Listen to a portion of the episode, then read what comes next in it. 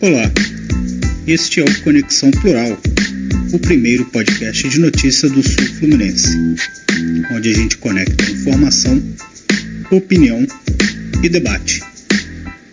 Você está convidado a se conectar com a gente.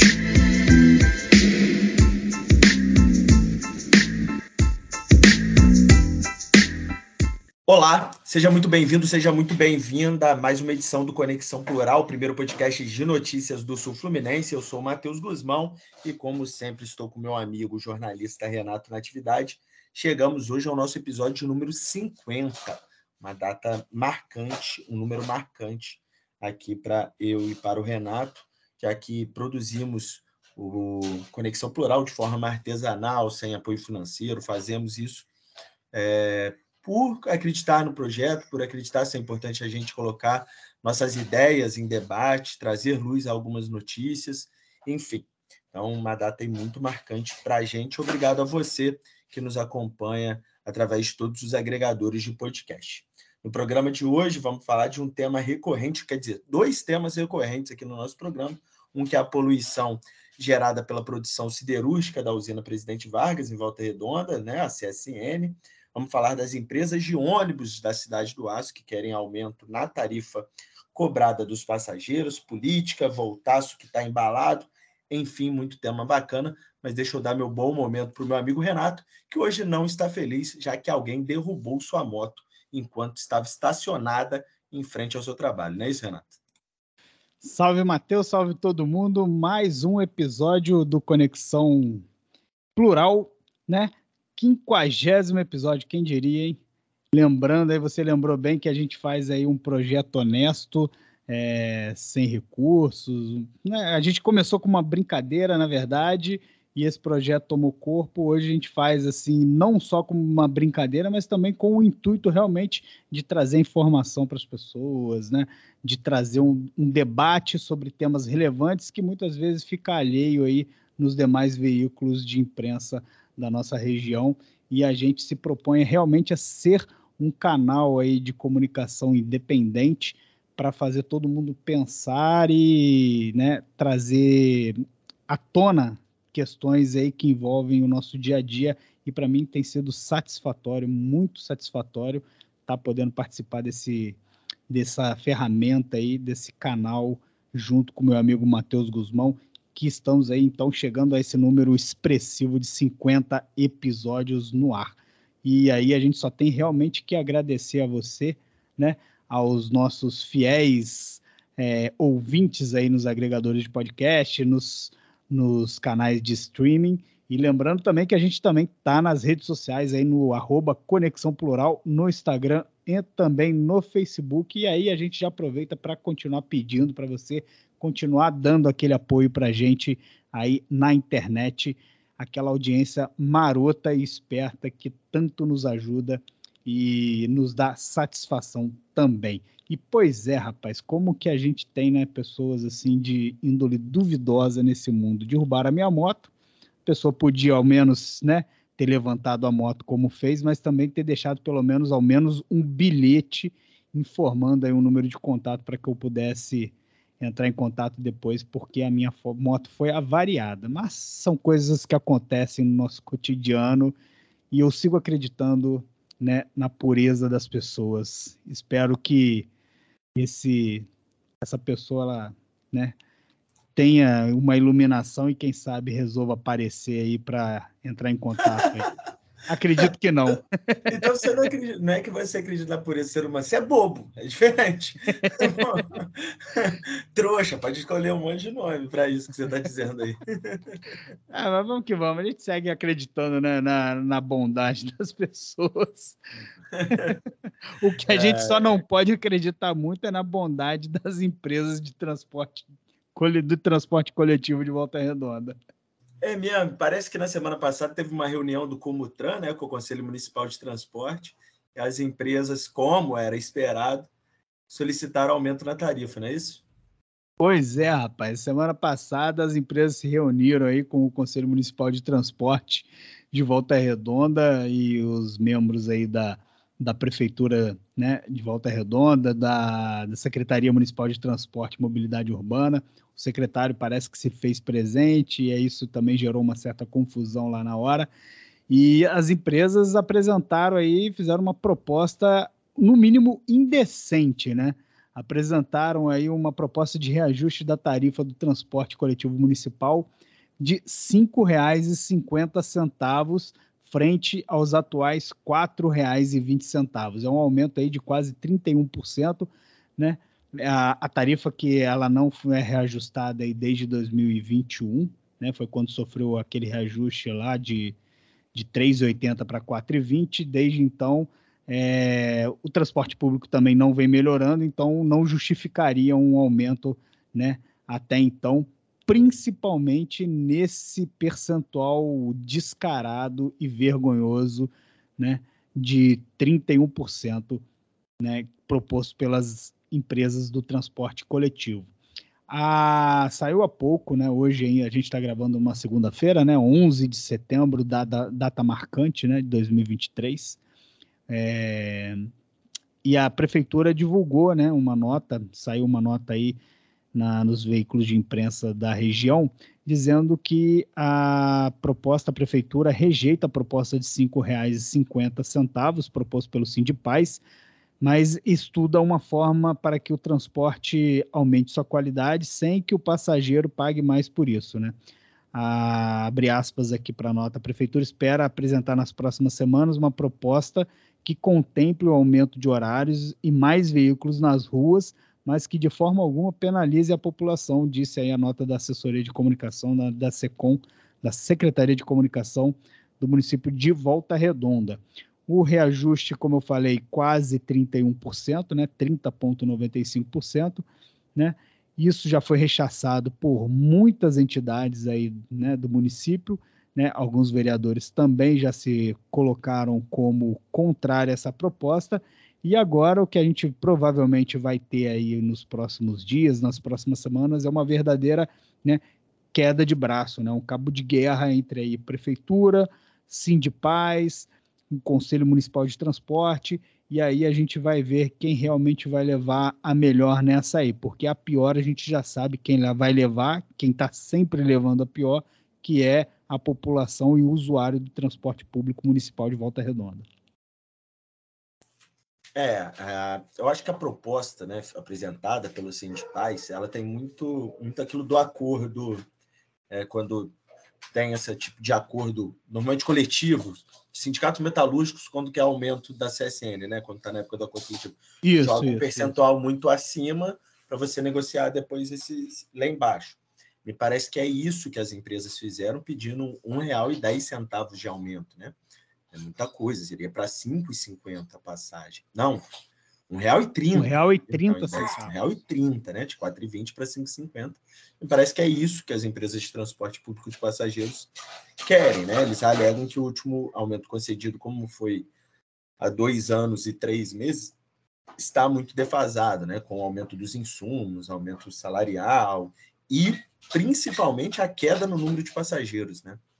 A prefeitura rechaçou isso e, como você leu na nota aí divulgada pela Secretaria de Comunicação, estuda uma, um, uma proposta que contemple todo mundo, né? Que as empresas fiquem felizes, que tenha mais horários e mais veículos e que a população não seja penalizada. Ou seja, Renato, eu acho que vai vir algum modelo de subsídio, que já é um tema muito falado na cidade, né? Assim, as empresas querem isso como subsídio, porque sabe também que a população, se pagar mais, vai diminuir ainda mais o número de passageiros. Porque 5,50 é um valor quase tarifa mínima de, de, de um Uber, de um 99 táxi. Muitas vezes você pega um, um mototáxi em Volta Redonda, dá esse valor 5,50, dependendo para onde você vai. Então, eles perderiam mais passageiros ainda. Às vezes, por exemplo, o, o, cidadão que vai, por exemplo, do aterrado para a vila, né? Eu, eu fiz muito, tenho feito isso às vezes. É, pego um, um, Uber, não é nem mototáxi, né? Um Uber mesmo, às vezes, um carro de aplicativo ou 99 táxi ou Uber, da, no, do aterrado na vila, às vezes já cheguei a pagar sete reais, né? Aí entre pagar sete reais num, num Uber ou 5,50 no ônibus, né, para andar 3 quilômetros, 4 quilômetros, o que, que eu vou preferir, né? Exato. Exato. E assim, você vai andar e num transporte muitas vezes ruim, dependendo de onde você está, vai ficar, né, ônibus lotado, enfim. Então, acho que não é isso que as empresas querem também. E aí eu acho que entra nesse tema a negociação. E aí vão para a mesa é. de negociação e vão debater isso. E eu acho que vai, vai ser subsidiado mesmo. É, vale é, lembrar, é, é né? Você falou de subsídio, rapidinho, só para ilustrar, você falou de uhum. subsídio, vale lembrar que no final né, de 2022 já houve né, uma proposta que foi aprovada na Câmara Municipal de uma verba para subsidiar o transporte coletivo, que na época foi de 250 mil reais. Né? Era até uma verba que a prefeitura alegou que iria receber da União, recursos vindos da União, que seriam repassados, então, é, à cidade, que seriam utilizados né, para esse subsídio aí do transporte municipal na época. É, eles falavam que seria para subsidiar as linhas de ônibus que são deficitárias, né, que não daria lucro para as empresas. É, mas e até o pagamento disso foi atrasado pela prefeitura. Há um problema de relacionamento de todas as partes com o secretário municipal de Transporte e Mobilidade Urbana, que é o Paulo Barenco. É, é, as empresas reclamam da sua intransigência, a imprensa reclama de que ele não responde as, quando é questionado sobre as perguntas, os vereadores reclamam dele, e o prefeito Neto diz que ele é a pessoa que mais entende de transporte público, não só em Volta Redonda, como talvez em todo o estado do Rio de Janeiro. Cara, se talvez o Barenco é a pessoa que mais entende de transporte público, eu sou o cara que mais entende de física quântica no, no Brasil. é, é, é por aí, exatamente. E é capaz de você entender realmente mais física quântica do que esse, esse secretário de transporte. Mas, bom, pelo menos de trato, de trato humano, eu tenho certeza que você entende muito mais do que ele. Tanto que ele foi criticado na reunião do Comutran, Renato, não sei se você chegou a ver isso, de que ele cortou a fala de um estudante que estava lá, um conselheiro municipal da juventude, que estava mostrando para ele que não funcionava o aplicativo de ônibus, que mostrava os horários dos ônibus. E ele cortou parece, a fala do rapaz. E parece que deu um bafafá tremendo isso, né? Ele foi deu, totalmente aí... grosseiro, ofensivo, isso aí deu o que falar. É, enfim. É, enfim, a gente sabe que o ideal seria que fosse feita uma licitação, a prefeitura diz que tem esse interesse de fazer licitação, mas que não há possibilidade jurídica disso, né? No momento. Como a gente não tem muitas informações, a reunião do Conselho Municipal de Transporte não é divulgada, né? Essas coisas. A gente fica sem saber o motivo. Mas se tiver que continuar com as empresas que está hoje, a gente já citou aqui, é necessário um novo ordenamento do transporte público, né? Porque que as linhas sejam pensadas, que elas possam se encontrar, que você tenha locais de concentração, que você possa agregar outros modais, enfim, uma nova forma de pensar transporte, mas como o Barenco é a pessoa que mais entende de transporte público no estado do Rio de Janeiro, tenho certeza que ele está pensando disso. Nisso. Ah, com certeza. Vai vir aí uma, uma proposta assim totalmente engenhosa aí para o transporte público municipal. Pode contar com isso. E... É, igual, quando, igual quando um vereador queria fazer um teleférico ligando a vila Mais ou menos por aí. E aí a gente vai acabar tendo que entubar, né? A população vai ter que acabar tendo que entubar em um reajuste, que provavelmente vai ser acima do que a gente teve de reajuste de salário nesse período e vamos continuar com um sistema aí, talvez, né, quem sabe, ultra moderno e inovador. É isso aí, vamos continuar acompanhando. Provavelmente nessa semana ou na próxima já deve ter pelo menos uma definição da prefeitura ou mais informações. Então, no nosso episódio de número 51, na semana que vem, a gente traz mais assuntos, mais detalhes sobre esse tema Isso. aí, que é o reajuste. Isso aí. Beleza? Renato, outro tema que é, é sempre recorrente aqui é o famoso pó preto, né? Que é um material sedimentado, é, oriundo da produção siderúrgica da usina Presidente Vargas, na CSN. Como a gente sofre com pó preto em volta redonda. Agora, Renato, cumprindo uma promessa, o governo do estado assinou o decreto 48668, que busca regulamentar padrões de qualidade do ar no Estado, monitorados pelo INEA, o Instituto Estadual do Ambiente. Na prática, significa que o material sedimentado lançado na atmosfera pela CSN durante o processo de produção do aço voltará a ser fiscalizado de acordo com as diretrizes nacionais e as recomendações da Organização Mundial da Saúde. Vale lembrar que desde 2017, esse material sedimentado havia sido retirado da lista de monitoramento feito pelo INEA, depois da pressão da sociedade, que fez com que os políticos acert... é, é, se movimentassem, agora foi de novo é, retornado, regu... É, buscando essa regulamentação, né? foi voltado, voltou, retornou a essa lista de ser é, fiscalizada né? pelo, pelo INEA. O detalhe, Renato, é que isso não é para agora. O decreto assinado pelo governador em exercício, Tiago Pampolha, que é o vice-governador, né, e estava, estava no cargo de governador em exercício por conta de uma viagem para o exterior do Cláudio Castro, Tiago Pampolha também é secretário, municipal, é, secretário estadual do Ambiente, ele assinou esse decreto, só que dá 180 dias para que ah. o governo do estado regulamente. Ou seja, ele assinou um decreto mandando o governo do estado ter, em 180 dias regulamentar o que ele decretou. Ah, Enfim. Ah, então, daqui seis meses a gente vai saber se vai começar ou não. Como que vai ser, como que vai ser, como não vai. É porque divulgaram com uma pompa e circunstância muito grande, né? É, é sempre assim, né? Ou seja, a, a população que já estava aí ah, ansiosa por começar a ver uma fiscalização e uma atuação mais enérgica das autoridades ambientais do estado com relação à emissão do pó preto, vai ter que aguardar aí pelo menos mais uns seis meizinhos aí para saber se de fato isso vai sair do papel, como que vai ser feito, e aí até lá a gente vai seguir respirando o pó preto da CSN, é, porque ao meu ver não tem nenhum tipo de atuação até então efetiva para a redução dessas emissões. Mas, Renato, mas você não acha que melhorou, não? Você não acha que deu uma melhorada, não? Acho que não. A partir das pressões? Não. Eu, bom, eu, não, eu tenho tido uma ideia que meio que melhorou, cara. Acho que não. Ah, sim, o que provavelmente você deve estar com a sensação é por conta que a gente está passando agora por um período já mais úmido, né? A gente já tem tido chuvas né, ocasionais aí acontecendo, e aí isso ajuda, de certa forma, ajuda a você ter uma sensação de melhora né, na, na questão do ar, né? Fica mais respirável, até visualmente você passa a ter né, uma sensação também de que visualmente há uma redução do pó preto. Mas eu, assim, olhando né, aqui onde eu moro, para mim ainda continua no mesmo nível. Assim, é. no mesmo nível, assim, dentro dos padrões de um período já com chuva, mais úmido, tão, não tão seco quanto a gente tem, teve aí períodos aí em junho, julho, maio. É, vai, é, aqui na colina eu tenho sentido menos.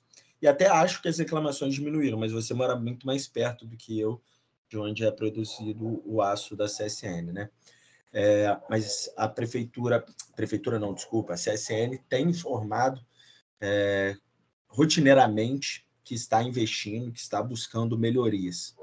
É, eles têm é... feito lá, né, tem jogado aquele material material que foi adquirido para tentar amenizar, né, com que as partículas, né, sejam é, cabe voando, né? Mas eu acredito que assim, talvez isso tenha diminuído um pouco, ajudado a diminuir um pouco, mas eu acho que é mais também por conta uhum. do clima mesmo. Eu acho que nem tanto pela atuação da empresa por, por enquanto. Entendi.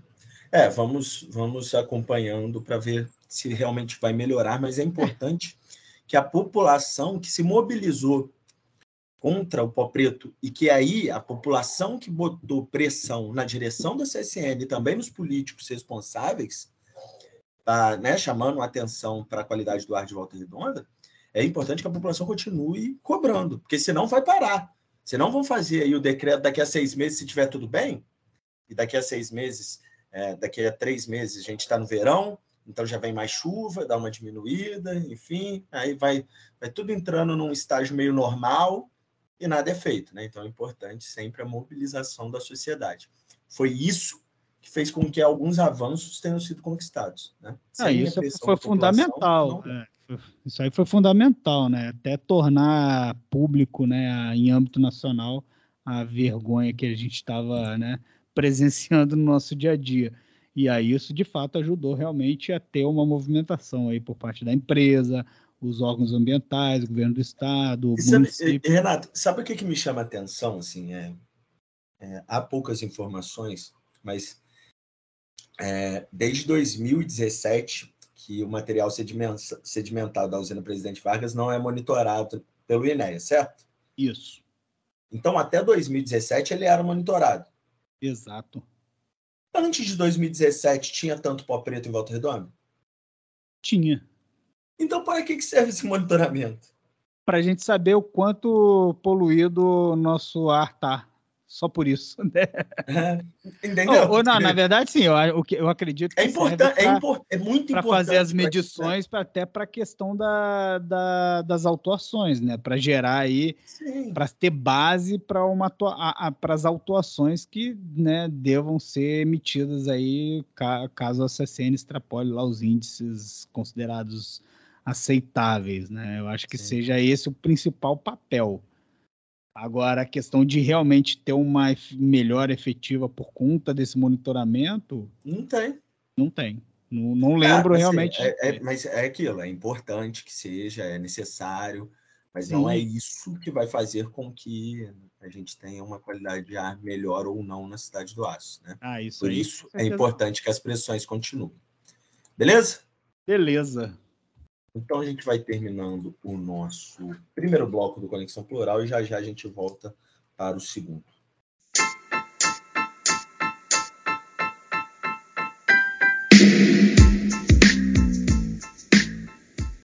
Voltando para o nosso segundo bloco, vamos falar de política nesse momento do nosso programa. A gente trouxe aqui, aí é importante trazer também os desdobramentos que é o caso do vereador Vander Tempone, do PTB, de Volta Redonda. Ele havia sido afastado do cargo no final de junho por suspeita de rachadinhas em seu gabinete, lavagem de dinheiro, entre outros. Ele foi denunciado pelo Ministério Público, que pediu seu afastamento do cargo e sua prisão. Mas a Justiça apenas Exato. indicou seu afastamento do cargo por 180 dias. Tempone recorreu à justiça e conseguiu uma liminar no Tribunal de Justiça, né, na segunda instância, Tribunal de Justiça do Rio de Janeiro, conseguiu um habeas corpus para que pudesse retomar ao cargo. Entre as justificativas era de que haveria um constrangimento ilegal, que teria sido muito pesado a pena de afastamento do cargo para o qual ele foi eleito, numa fase tão embrionária das investigações. É, ele voltou ao cargo oficialmente na última segunda-feira, dia 5, e Renato, com uma torcida organizada. Familiares, amigos, funcionários da prefeitura indicados por ele estavam portando faixas Pelo de apoio ao parlamentar. De Eu mandei a foto no nosso grupo, se não me falha a memória. É uma vergonha é. alheia que é. E assim, é, era interessante que as placas eram: sempre acreditamos em você, justiça foi feita, é, seu lugar é aqui. E até é. na fala, do, do vereador, agradecendo o seu retorno, me pareceu que é, é como se ele tivesse sido inocentado. Né? Falando, é, é denunciado e sou inocente e a justiça foi feita. Não, não é isso. É isso, isso claro. que é importante frisar, né? O é. processo ele ainda está rolando. O processo o está ainda está é.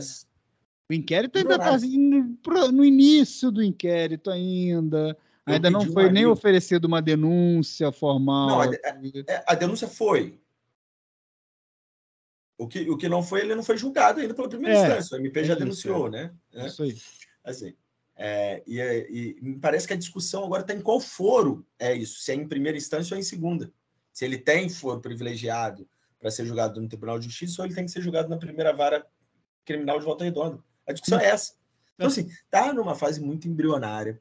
Muita gente leu o processo. Eu conversei com um advogado na semana passada que leu a denúncia do Ministério Público de há diálogos do, do, do Tempone com os seus assessores descritos. Quando o seu celular foi apreendido, essa, essas mensagens foi, foram resgatadas. Enfim, é, então esse processo está no início, ele não foi inocentado, mas agora conseguiu o retorno à sua cadeira. Um detalhe importante, tá, Renato? Tempone é líder do governo Neto na Câmara, você sabe disso? Sim. E quando ele saiu, essa liderança de governo ficou mais ou menos a cargo do vereador Sidney Dinho, com o auxílio ali do Neném, do uhum. vereador Neném. Com o retorno do Tempone, mesmo com essa nuvem preta sobre sua cabeça, ele retomou a liderança do governo. Volta tá? a liderança do governo. Ou seja, né? é Ou seja, o líder do governo é suspeito de Está enrolado com, é, é, uma acusação sim. de rachadinha. É, é só para lembrar aqui, a ação penal né, da, que envolveu aí o vereador Tempone é um desdobramento aí da Operação Prática Nefasta, né? Foi deflagrada pelo Grupo de Atuação Especializado de Combate ao Crime Organizado, também conhecido como GAECO do Ministério Público. E como um desdobramento também dessa ação contra o vereador, ele chegou a ter é, a suspensão do seu pagamento né, do subsídio mensal como vereador né, aproximadamente aí 9 mil reais, que ele volta a receber também, né, visto que ele já também retomou suas funções na Câmara Municipal como vereador, assim como todos os seus demais assessores é, legislativos. eu, eu, converso muito com, com diversos políticos, é, é, meu, é o meu trabalho, né? O trabalho é esse, conversar com políticos, escrever sobre política. É o que eu faço desde 2010 só parei por um curto período que estive no poder público, é, a, a, volta dele foi surpreendente para muita gente, tá? Muita gente não esperava que ele conseguisse, é, pelo menos de forma tão rápida e silenciosa, esse retorno hum. como ele conseguiu. Né? Foi, Tem foi bons meio... advogados, com certeza. É, sim, sim, mas é, assim, não, não, não haveria essa, essa, essa expectativa, né? O advogado, na verdade, conseguiu uma tese de que a dosimetria da pena dele ainda estava tava muito grande, né? Pois é. Eu recebi aqui um dia, na, logo quando, quando teve a decisão, recebi num dos grupos aqui é, uma piadinha. Sabe qual foi a reação do Tempone quando saiu o habeas corpus? Cara, eu. eu... ah, fala.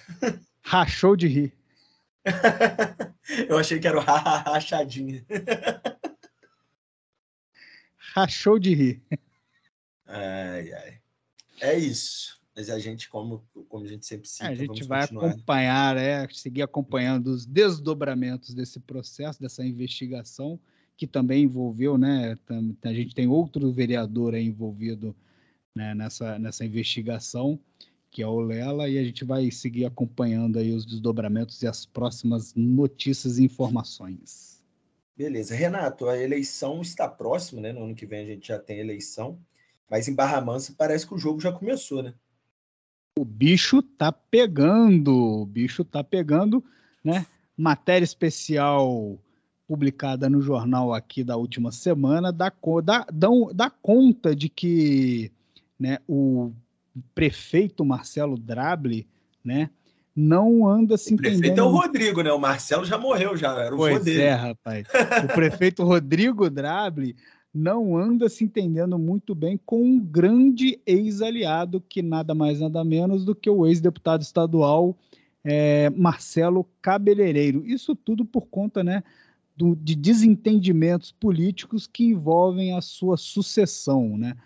Ah, o que tudo indica, Rodrigo da Drable já demonstrou sua preferência em apoiar a candidatura do secretário Furlani, seu secretário de governo, o que de, teria deixado aí bastante insatisfeito e mágoas e rusgas aí com o ex-deputado estadual Marcelo Cabeleireiro. Por conta disso, é o clima entre os três, Marcelo Cabeleireiro, Luiz Furlani e Rodrigo Drabre, não anda nada bem. Parece que na última semana o ex-deputado Marcelo Cabeleireiro fez uma postagem nas redes sociais em frente ao Ministério Público, né, a sede do Ministério Público em Volta Redonda, dando conta que estaria ali para fazer uma denúncia, denúncias graves, que logo né, isso iria estourar. Não deu maiores detalhes de quem é a denúncia, contra quem, sobre o quê. E aí isso gerou um zum, zum, zum, um bafafá mas o que está ficando bem claro é que os, do, os dois, os três, racharam. Drable, Furlane de um lado, Cabeleireiro de outro, né?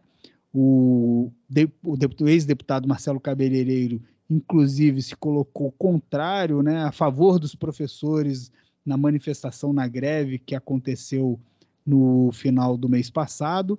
E isso deixou ainda mais irritado o prefeito Rodrigo Drable e aí é o que realmente vai se desenhando aí é provavelmente uma oposição mais ferrenha em ano eleitoral do ex-deputado estadual Marcelo Cabeleireiro e, de fato, uma campanha e uma candidatura de Luiz Fulani apoiado pelo atual prefeito de Barra Mansa.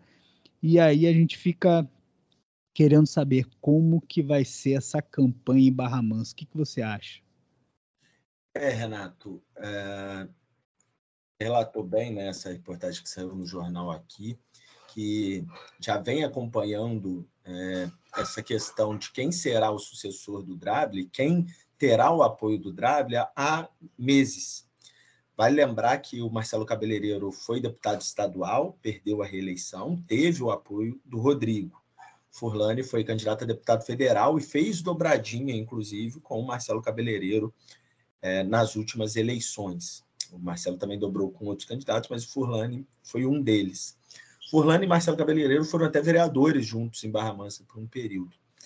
É, mas após a, a, eleição perdida pelo Cabeleireiro, as, as movimentações políticas em Barra Mansa é, se acentuaram. Né? Porque o Cabeleireiro perdeu o seu mandato eletivo e estava ali livre. O Rodrigo chamou ele para ser secretário. Ele não quis ser secretário, não quis fazer parte da equipe de Barra Mansa. Dizem até que esperando um, um convite do governador Cláudio Castro, convite esse que não veio, né? E o Furlani, convidado para ser secretário, aceitou e virou secretário de governo do Rodrigo Draghi, então muito mais próximo do Rodrigo e disputam, disputariam esse apoio do Rodrigo Draghi três pessoas principalmente, que era o Furlani, o Marcelo Cabeleireiro e a vice dele, a professora Fátima Lima. Mas o Furlani foi acabando se despontando como sucessor, até pelo cargo que ele ocupa hoje como secretário de governo. E aí o Marcelo começou a se afastar e depois da greve dos professores, quando se manifestou totalmente contra o governo do Rodrigo, ele realmente romperam de vez, e aí agora a gente vai ter provavelmente o Furlani como candidato do Rodrigo e o Marcelo candidato como opositor. Como vai funcionar esse discurso? Porque como que agora o Marcelo vai se posicionar como oposição, né? Muito difícil para ele isso, já que Barra Mansa tem uma posição consolidada já de partidos da esquerda. PT, PDT, PSOL, lá são mais unidos e devem ter um candidato, já até assinaram um acordo para ter um candidato em comum. Né? Espera até que seja o ex-vereador Tiago Valério, eles não têm certeza disso. Também tem vereadora do PT, enfim. O partido de esquerda vão, vão, vão, vão acertar uma candidatura única para ser o candidato à sucessão do Draghi. E aí o Marcelo seria uma terceira via, não sei como que ele se posicionaria é, dentro disso, mas a movimentação em Barra Mansa está grande. O Rodrigo é bem avaliado, foi reeleito muito bem, vai tirar até ano que vem é, é, obras importantes do papel, como deve terminar a tão discutida, sonhado pátio de manobras, e aí ele vem com um apoio de peso, provavelmente aí para o Furlane. Mas enfim, é né, muita água para rolar debaixo da ponte.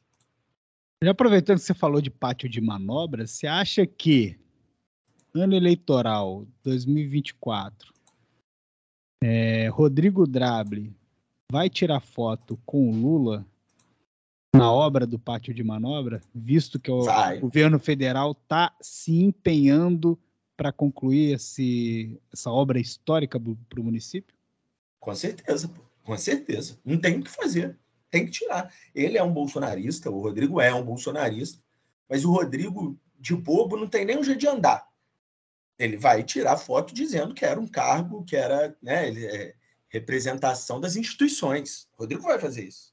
E não, não, não há possibilidade disso não acontecer. Tá certo. Tá aí uma, algo que eu realmente quero ver né, com os meus olhos este eu momento. vou ver e vou tirar, e vou tirar foto para postar nas redes sociais debochando. Sim, vou fazer isso. Mas tenho certeza que isso vai acontecer. E tem que acontecer. Esse negócio, esse fla-flu absurdo, tem que acabar, gente. É igual a gente está vendo no Sul né? Tá, tá, tá lá sofrendo o Rio Grande do Sul com enchentes graves, um volume de chuva absurdo. Você acha que o governo federal não vai ajudar?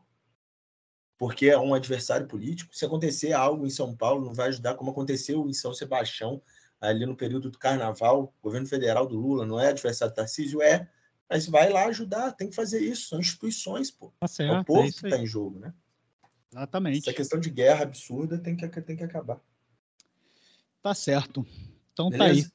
Mais um bloco finalizando e daqui a pouco a gente volta com informações do esporte do Voltaço.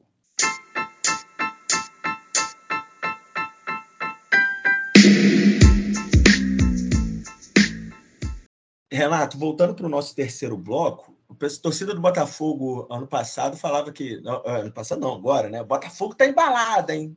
Dá para se dizer o mesmo do Voltaço, né, cara? Perto de conseguir, assim, subir realmente, né? Quatro pontos já, venceu mais uma ontem, né?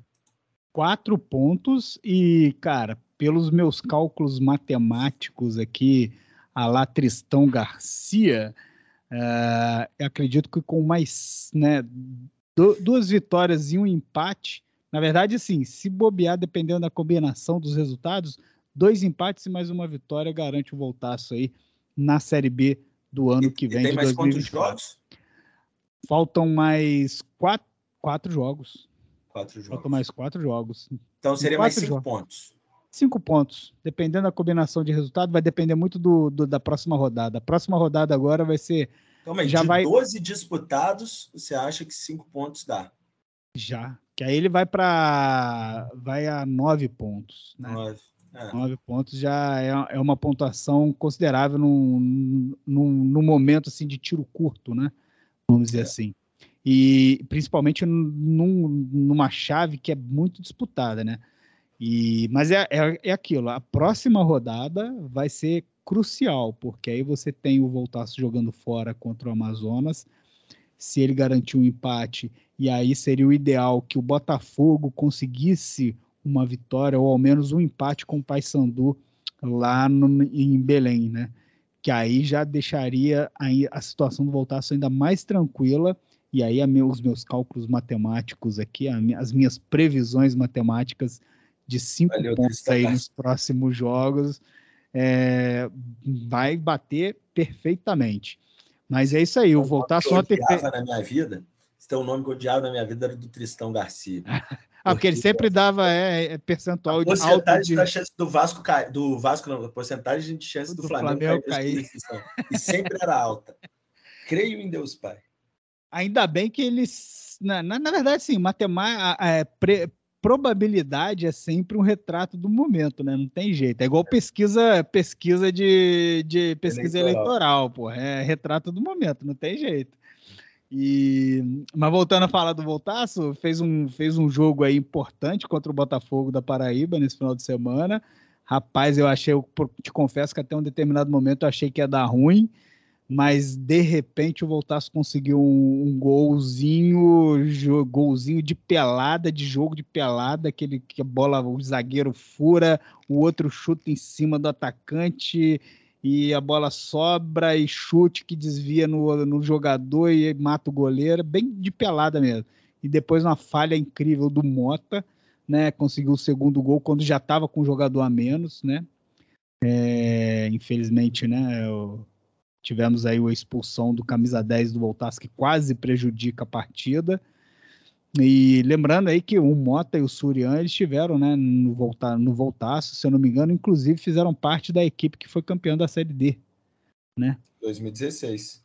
Isso. Então, aí lá no Botafogo da Paraíba, e o Surian fez um papelão no final do jogo, partiu para cima do, do árbitro, com o dedo em risco, xingando, o, o, é meio jogar para a torcida também, né? O Botafogo, o Botafogo da Paraíba fez o gol quando estava com 51 minutos. O jogo ia até os 52, né? O árbitro depois deixou rolar mais dois minutos além da parada lá no VAR tal. Então, assim, não tem nem do que ele chorar, reclamar. Chorou, fez, fez graça. Aí vai tomar uma expulsão, vai tomar uma suspensão do STJD, com certeza, e aí vai prejudicar o Botafogo da Paraíba. Mas eu não, a gente não quer saber disso, né? A gente quer saber do Voltaço, e aí o Voltaço cada vez mais perto dessa classificação. E o técnico Rogério Correia falou, né, desse resultado super importante aí e a expectativa aí para a próxima rodada e para os próximos jogos aí para garantir essa classificação para a Série B. Vamos ouvir aí o técnico do Volta Redonda. Então, é um jogo que vamos estar um jogo muito difícil a equipe foi muito qualificada. É, também, obviamente, tinha ansiedade também do nosso time de querer fazer as situações devido até o estádio estar um pouco mais cheio hoje. É, e nós com ansiedade um pouco maior, não conseguimos desempenhar é, o melhor é, troca de passe ali na frente ali do, do, no primeiro tempo, uma, um, um, trabalho de bola tão bom como deveria ser. Né? Porém, um jogo bem equilibrado, onde conseguimos pelo menos é, evitar que o Pavão também crescesse na partida. Eles tiveram uma oportunidade ali, um desequilíbrio nosso, é, no nosso pós-perda não foi legal. É, porém, no, no, decorrer do jogo, tivemos uma é, tranquilidade um pouco maior no jogo, porém sem efetividade também na, em busca do nosso gol. Tá aí o Rogério Correia falando aí sobre esse importante resultado e aí a gente fica na expectativa. Uma coisa que eu quero colocar aqui de destaque em relação a esse jogo é que tivemos uma boa presença da torcida, 3 mil torcedores estiveram no Raulino, mas ainda está muito aquém né, do que a torcida pode, pode entregar aí de apoio ao time né, do Voltaço. Né? O, tem um ranking aqui no, no site Senhor Gol, que é o ranking de público da Série C. E entre uhum. as 20 equipes né, que disputaram a primeira fase e agora na segunda fase, o Volta Redonda está na posição de 16, né, 16 colocado em ranking de público, com uma média, né, pasme, de apenas 347 torcedores por partida. Credo. É, é, Renato, eu acho que o Voltaço foi muito usado politicamente nos últimos 20 anos. Sempre foi, sempre se aproveitaram do Voltaço. Mas ficou mais forte nos últimos 20 anos e afastou é, essa atitude da diretoria, então, na época, ou que vai, vai mudando, afastou a cidade do time. Não há como nos anos 80, nos no início dos anos 90, até quando o Voltaço jogou a Série C em 98, a Série B em 98, é, não há mais um apelo tão forte ao time, né? Parece que a cidade perdeu a identidade com o Voltaço. E a gente já teve momentos em que o Voltaço conseguiu atrair público esporadicamente nesse período. Foi o caso de 2016, foi o caso de 2005, só que esse ano, olha a média de público, 300 torcedores na série, na série C e o time com chance de subir para a Série B. Exatamente. Na semifinal do Campeonato Carioca, Voltaço e Fluminense, aqui no Raulino, uma vitória de 2 a 1 do Voltaço, com um público pequeno. Então, a cidade foi perdendo o seu encantamento é, e agora um... é usada. Eu, eu até se postei isso nas minhas redes sociais, agora usada politicamente novamente, né? Cheio de, de político novo, que nunca pisou no Raulino de Oliveira em jogos do Volta Redonda, fazendo questão de ir ao estádio tirar foto. Né? Assim como foi é lá, no, assim como foi lá na final do Campeonato Brasileiro da Série D, Exato. que foi o mesmo, é o mesmo retrato, né? E assim, o que mais me, me chateia, por exemplo, é que você olha no ranking, você vê o Brusque de Santa Catarina com a média que é quatro vezes maior do que a do Voltaço, né? E o, qual que é a, a, a a, vamos dizer assim, a, refer, a referência histórica que o Brusque tem no futebol brasileiro, né? né? você pega São Bernardo, que é um time de empresário que surgiu há pouco tempo, né? Com a média também quatro, cinco vezes maior do que a do Voltaço. Então, assim, é, é triste de você ver isso. E, mas assim, eu torço para que agora nessa reta final, né, assim como foi ontem, que a gente, querendo ou não, teve aí 3 mil torcedores presentes no Raulino, é, que na, no próximo jogo em casa tenhamos mais do que 3 mil e na próxima e na, na próxima partida também mais do que isso, para que o Voltaço realmente tenha um apoio da torcida importante nessa reta final, né? Para para tentar realmente esse acesso à segunda divisão, que é, cara, é muito importante para um clube, né? Um clube de futebol de interior, né? Um clube pequeno que não tem muito apoio financeiro, você conseguir estar numa segunda divisão é fundamental, movimento uma, uma cidade toda, né, uma região. Mas aí também é aquilo, né? A diretoria também tem que fazer o seu papel, tem que entender que o clube não é uma massa de manobra, não é uma ferramenta de movimentação política, né? E realmente é, uma, é um instrumento que deva ser né, utilizado para promover o esporte, promover uma inclusão social através das escolinhas e realmente a população entender isso, o torcedor entender, comprar essa ideia e é só assim ele vai abraçar o time, vai estar presente nos, no estádio, nos jogos e é algo que realmente a gente não tem visto aí nos últimos anos, infelizmente. E nessa série C a gente está vendo aí os números não mentem, né? É verdade. É, vamos ver, vamos torcer para que o público volte ao estádio Silvio Raulino de Oliveira. É, vamos para a nossa dica cultural, chegando na reta final do nosso programa. Eu começo com um evento que vai acontecer neste domingo, dia 17, na cidade do Aço, lá na Ilha São João. Vai ser a nona parada do Orgulho LGBTI, mais de Volta Redonda. O evento será das 13 às 21 horas, com direito a shows de DJs, performance, dança e apresentações de artistas. A entrada será solidária com a doação de um quilo de alimento, que será posteriormente doado ao Conselho Municipal de Segurança Alimentar de Volta Redonda. Isso é lei. Todo evento que acontece na Ilha São João precisa ter essa arrecadação voluntária de alimentos. É, normalmente, essa parada do, do orgulho LGBTI de Volta Redonda acontece nas ruas do Aterrado, até depois nas proximidades de uma boate, mas devido às obras que estão acontecendo de mobilidade na cidade, construção de pontes, alça de viaduto, é, principalmente a alça do viaduto Heitor Leite Franco, que pega a Avenida Integração ali no Aterrado, é, foi transferido para a Ilha São João. Esse evento, portanto, Parada do Orgulho Gay, nona parada do Orgulho LGBTI, mais de Volta Redonda, beleza? Beleza. A minha dica cultural vai para um filme muito legal que está disponível aí no Netflix, que é o Mixed by Harry. É em inglês mesmo o, o título. Mixed by Harry. Que é, conta aí a história, né? Da, de Harry Frattasio, um italiano aí que sem querer deu origem aí à lei anti-pirataria no mundo. Né? Mostra aí da era de ouro das fitas cassetes até o surgimento dos CDs e como que começou a questão da cópia ilegal de músicas através de fita cassete, CDs virgens, e é muito legal a história e vale muito a pena você entender esse contexto aí da história mundial aí em relação às produções musicais e como se deu. Vale muito legal, filme muito bacana, disponível aí na Netflix, Mixed by Harry, é um filme italiano Vale muito a pena assistir. Eu adorei e recomendo para todo mundo.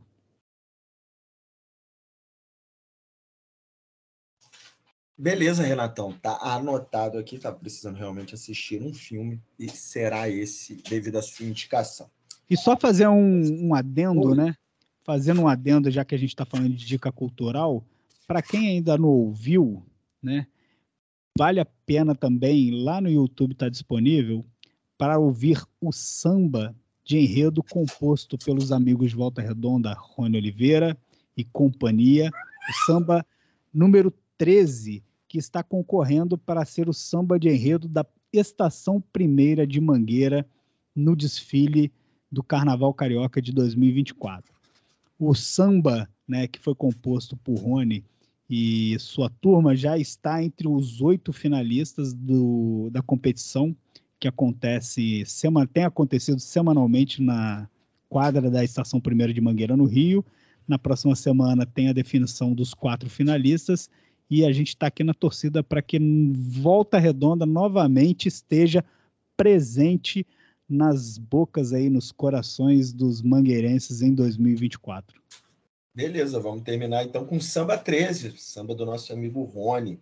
Tá lá entre os oito melhores sambas da Mangueira. Estava olhando algumas análises, Renato, de sites especializados em carnaval. É, todos elogiando bastante o samba, dizendo que o até samba uma surpresa. é muito bom. O samba é legal. O refrão é maravilhoso. O, o samba é muito, é muito legal e pega. Se você, ó, quem parar agora para ouvir, com certeza, se ouvir duas vezes, se, se, ouvir duas vezes, o refrão já vai colar na, no ouvidinho assim e não vai sair da cabeça. É, a gente já vai colocar aqui no final para a galera poder ouvir o samba em homenagem a Alcione. Lembrando que o Rony é um dos, dos letristas do samba de 2019 da Mangueira, um samba histórico no enredo História para Ninar Gente Grande, muita gente chama de samba da Marielle, enfim. Samba belíssimo, que sempre me emociona. Então, boa sorte ao amigo Rony. Que o Samba 13 possa ser vitorioso e estar na avenida em 2024, embalando a estação primeira de Mangueira Verde e Rosa. Assim Beleza? Seja. Beleza. Então tá, tá aí, terminando mais um episódio do Conexão Plural, quinquagésimo episódio. Muito obrigado pela sua parceria, tá, meu amigo? Nesses 50 episódios, por me aturar as minhas as minhas palhaçadas, as minhas falhas, as minhas vergonhas alheias.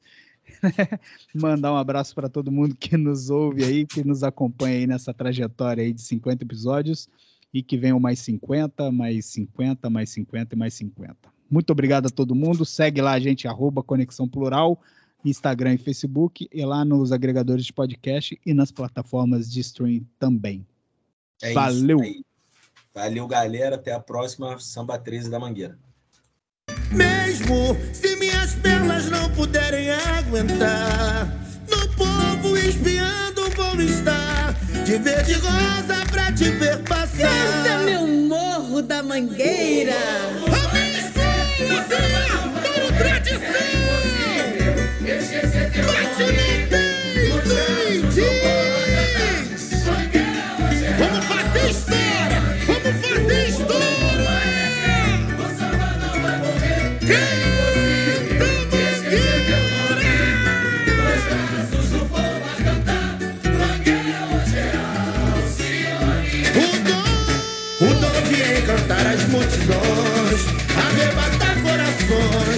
mangueira o tom da canção, desde pequenina a divina luz de São Luís, e o sonho conduz, herança em notas musicais, pela lembrança atrás, erguer pés no chão, as crenças e lendas, os laços e rendas, o tambor do Maranhão,